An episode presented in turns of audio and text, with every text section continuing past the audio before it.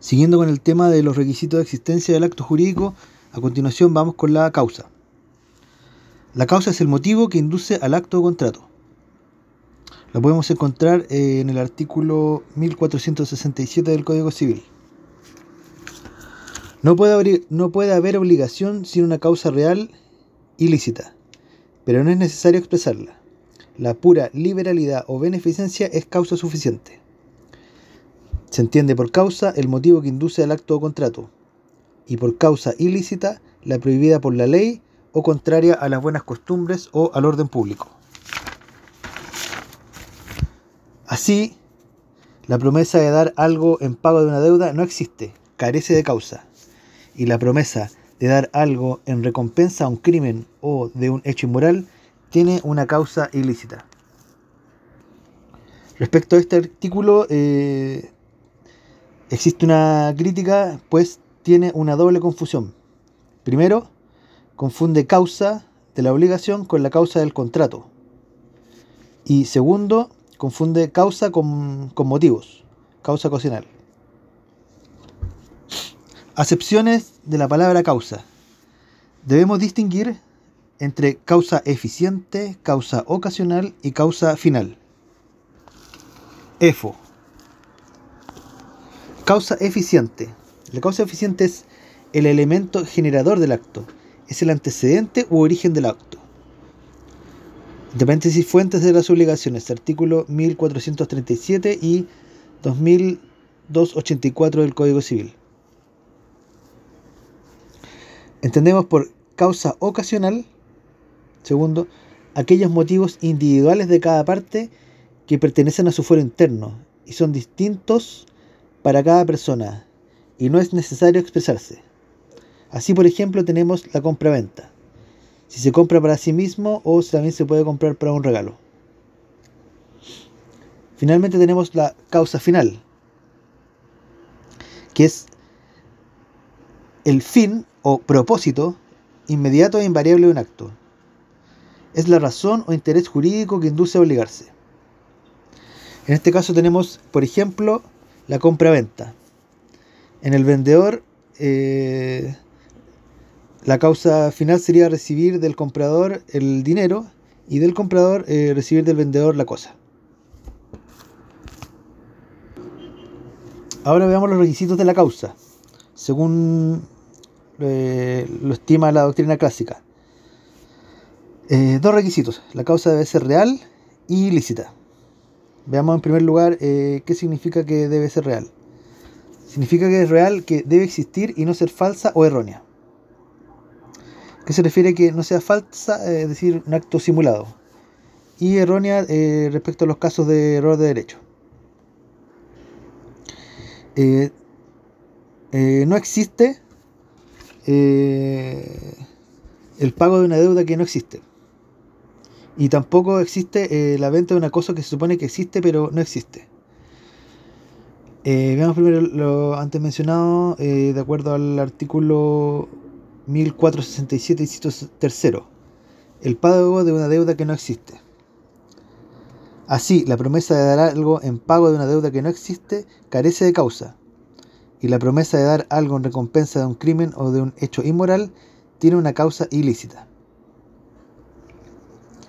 Ahora respecto de, la venta de cosa que se supone que exista pero no existe, eh, cabe mencionar el artículo 1814, inciso primero. La venta de una cosa que al tiempo de perfeccionarse el contrato se supone existente y no existe, no produce efecto alguno.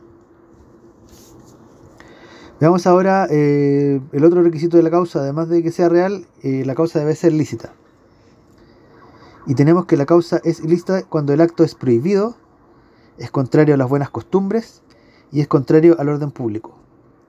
¿Qué quiere decir que sea contrario a las buenas costumbres? Que es un conjunto de principios morales que predominan en una determinada época. Y respecto al orden público, eh, lo podemos definir como la necesaria organización para el buen funcionamiento de una sociedad. Respecto a, bueno, a la causa lícita, tenemos lo, lo que indica el artículo 1467, inciso de cero Así, la promesa de dar algo en pago de una deuda no existe, carece de causa, y la promesa de dar, dar algo en recompensa de un crimen o de un hecho moral tiene una causa ilícita. Y el artículo 1468 del Código Civil indica, no podrá repetirse lo que se haya dado o pagado por un objeto o causa ilícita a sabiendas.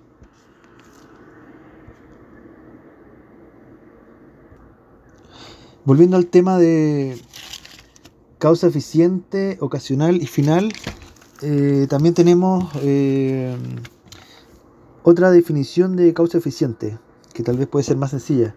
Y dice que causa eficiente es aquel elemento que está produciendo el efecto que el acto jurídico produce. El elemento encuentra su fuente en la fuente de las obligaciones, artículo 1437. Y causa final es el propósito que persigue la celebración de un acto determinado. Por último, eh, veamos las doctrinas eh, de la causa. Para, para ver el tema de la doctrina de la causa, tenemos que distinguir eh, respecto a los contratos si el contrato es bilateral, si el contrato es real o si el contrato es gratuito. La doctrina clásica entonces respecto al contrato cuando es bilateral dice que es una obligación recíproca, como por ejemplo eh, la compra-venta, el arrendamiento y la permuta. En el caso del contrato real, eh, la causa es la restitución de la cosa entregada. Y en el caso del contrato cuando es gratuito, eh, hay que distinguir eh,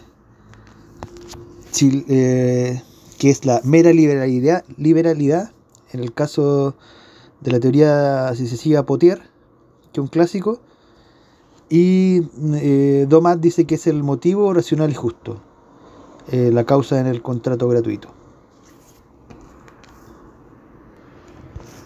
Como respuesta a la teoría clásica de la causa, tenemos la doctrina anticausalista de Planiol que dice que la causa es una noción falsa e inútil. Respecto al contrato bilateral, eh, dice que es falsa, porque siendo la obligación recíproca, nacería simultáneamente. Y por tanto no podría ser causa una de la otra, porque no le antecede. Y además eh, es inútil porque la causa de uno es el objeto del otro, por tanto, el contrato sería nulo por falta de objeto, no de causa. Respecto a los contratos reales, eh, la entrega de la cosa no puede ser causa de la obligación, pues es un requisito para que el contrato nazca o se perfeccione. Y es inútil porque si no se entrega la cosa, el contrato no nace. No es que sea nulo por falta de causa, sino que no se perfecciona. Y respecto al contrato gratuito, también se opone a la mera liberalidad. Dice que al decir que la causa es una mera liberalidad, confunde la causa con los motivos del contrato o con la causa ocasional. Además es inútil que si falta la liberalidad, falta en realidad la intención y con ella el consentimiento, no la causa.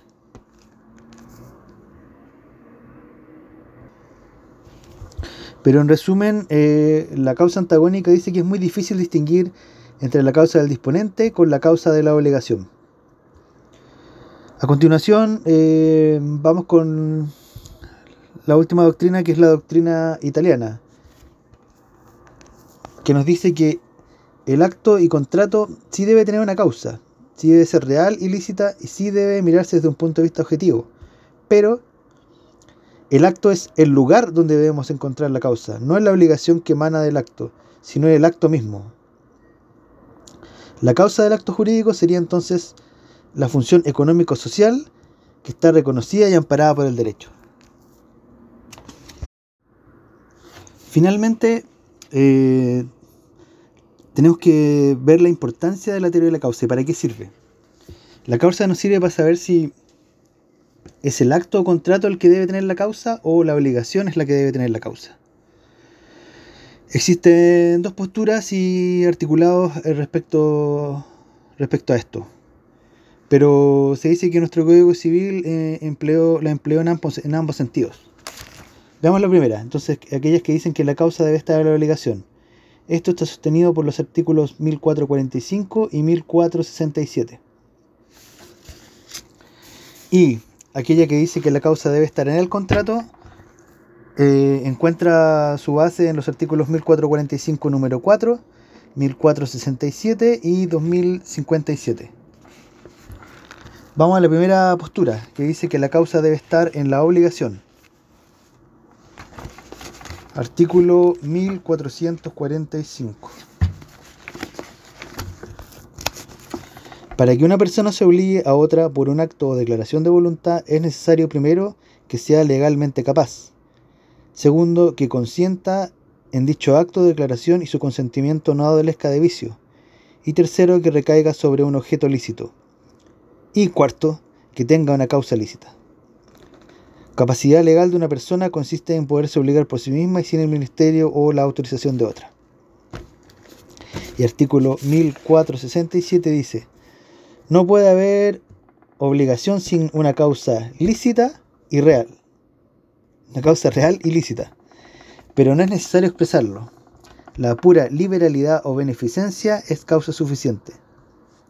Se entiende por causa el motivo que induce el acto contrato y, por causa ilícita, la prohibida por la ley o contraria a las buenas costumbres o al orden público.